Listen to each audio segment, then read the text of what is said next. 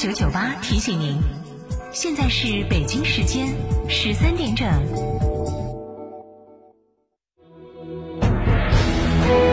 成都的声音，FM 九九点八，成都电台新闻广播。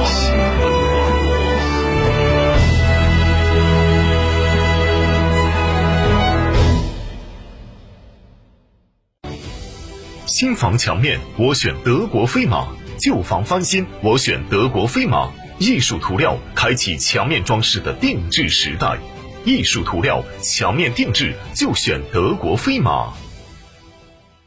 春节送礼要尊贵更要健康，送爱人燕之屋晚宴，幸福满满；送父母燕之屋晚宴，元气满满；送客户燕之屋晚宴，尊贵满满。春节送晚宴，健康过新年。燕之屋二十三年专注高品质燕窝，燕之屋专营店：王府井科华店、华侨城山姆店、仁恒置地、世豪广场、远大购物中心。燕之屋专线：零二八八四三八六六八八八四三八六六八八。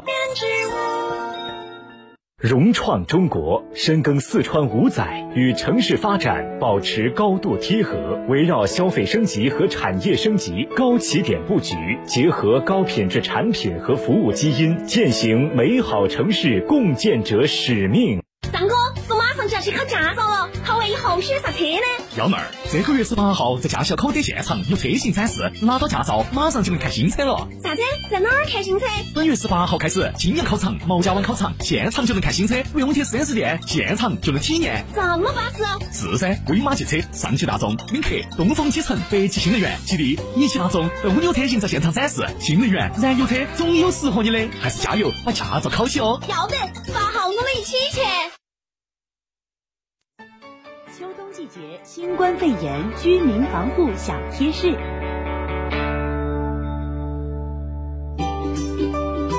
秋冬季节，不论你是宅在家里追剧、办公室里忙碌，还是外出放松，防护措施都是必不可少的哟。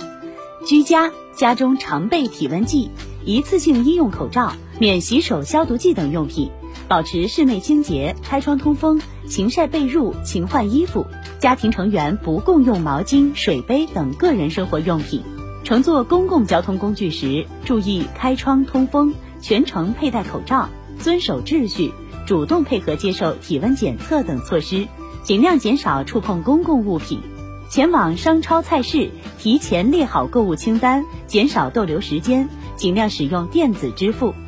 在人员密集或空气流通差的地方，要佩戴口罩，与他人保持一米安全距离。按照学校要求做好健康监测，出现发热、咳嗽等症状时，要及时报告老师。在书包里备好口罩、纸巾、消毒湿巾或免洗手消毒剂等物品，不共用餐具、水杯、毛巾等生活用品。进入工作场所时，主动配合接受体温检测；休假外出时，要主动汇报目的地；因病缺勤时，要主动说明原因及就医情况。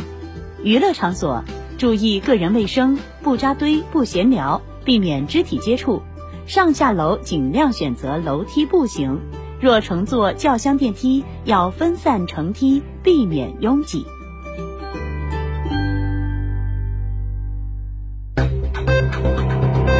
九九八快讯。各位听众，大家下午好，十三点的零四分，我是浩明，为您报告新闻。二零二一年的寒假将至，为了统筹做好成都市教育系统疫情防控和节假日期间各项工作，确保广大师生度过一个欢乐祥和、平安健康、幸福快乐的假期，根据国家和省市有关工作要求，成都市教育局在日前发布关于做好二零二一年寒假有关通。有关工作的通知，根据这个通知的要求啊，成都市二零二一年的寒假放假时间安排是这样的：义务教育阶段的学校是在一月二十八号放假，新学期在二月二十八号办理入学手续，三月一号正式行课。幼儿园参照义务教育阶段的学校放假以及开学时间执行。在普通高中学校是在一月三十号开始放寒假。调研考试在一月二十五号到二十七号进行，新学期在二月二十八号办理入学手续，三月一号正式行课。各市属高校以及中等职业学校错区域、错层次、错时错峰，因校质疑确定并且发布放假以及开学时间，科学安排学生分批次有序离校以及返校，避免同一时间集中放假和开学，在保证安全的前提之下，妥善的安排好学生校外实训和实习。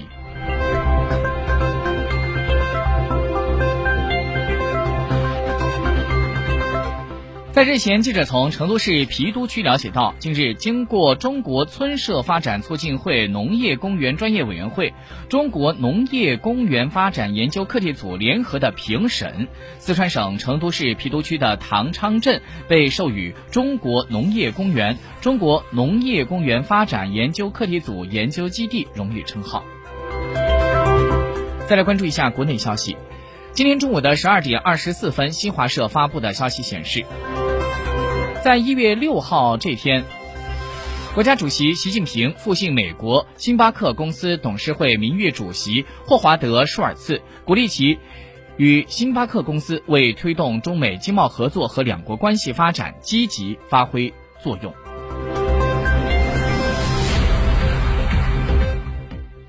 十二点的四十八分，据新华社发出的消息显示，经双方的协商，世界卫生组织新冠病毒。溯源国际专家组于一月十四号，也就是今天来华进行考察，同中方科学家就新冠病毒溯源进行联合科研合作。目前，专家组一行已经飞抵武汉。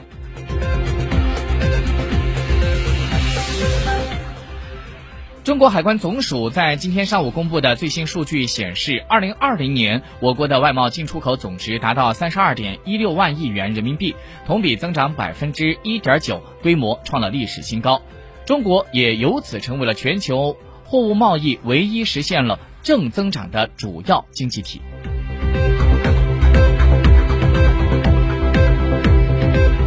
据中新社在今天中午十二点四十六分发出的消息。山东省东营市委员会宣传部的微信公众号今天中午发出消息，东营市委统筹疫情防控和经济运行指挥部在今天发布的通报说，河北省卫健委十三号通报石家庄市新增了八号确诊病例，曾经驾驶油罐车到了山东东营港拉油，而截止到十三号的二十二点，已经追踪到这个病例在山东东营的密切接触者达到了一百四十一人。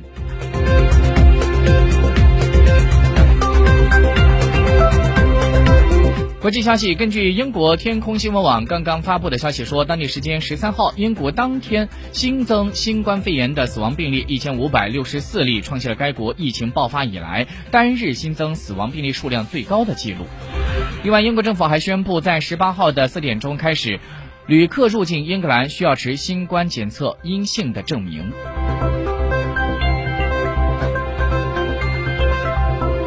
新华社里斯本消息。葡萄牙的议会十三号通过了法案，自十五号起将国家紧急状态再次延长十五天。政府部长理事会当天也决定，自十五号零点起，葡萄牙全国再次进入到全面封禁状态。韩国的大法院在今天对韩国的前总统朴槿惠的亲信干政案和受贿案作出了终审判决，判处朴槿惠二十年的有期徒刑。他要等到出狱，要在他八十七岁的时候才能够。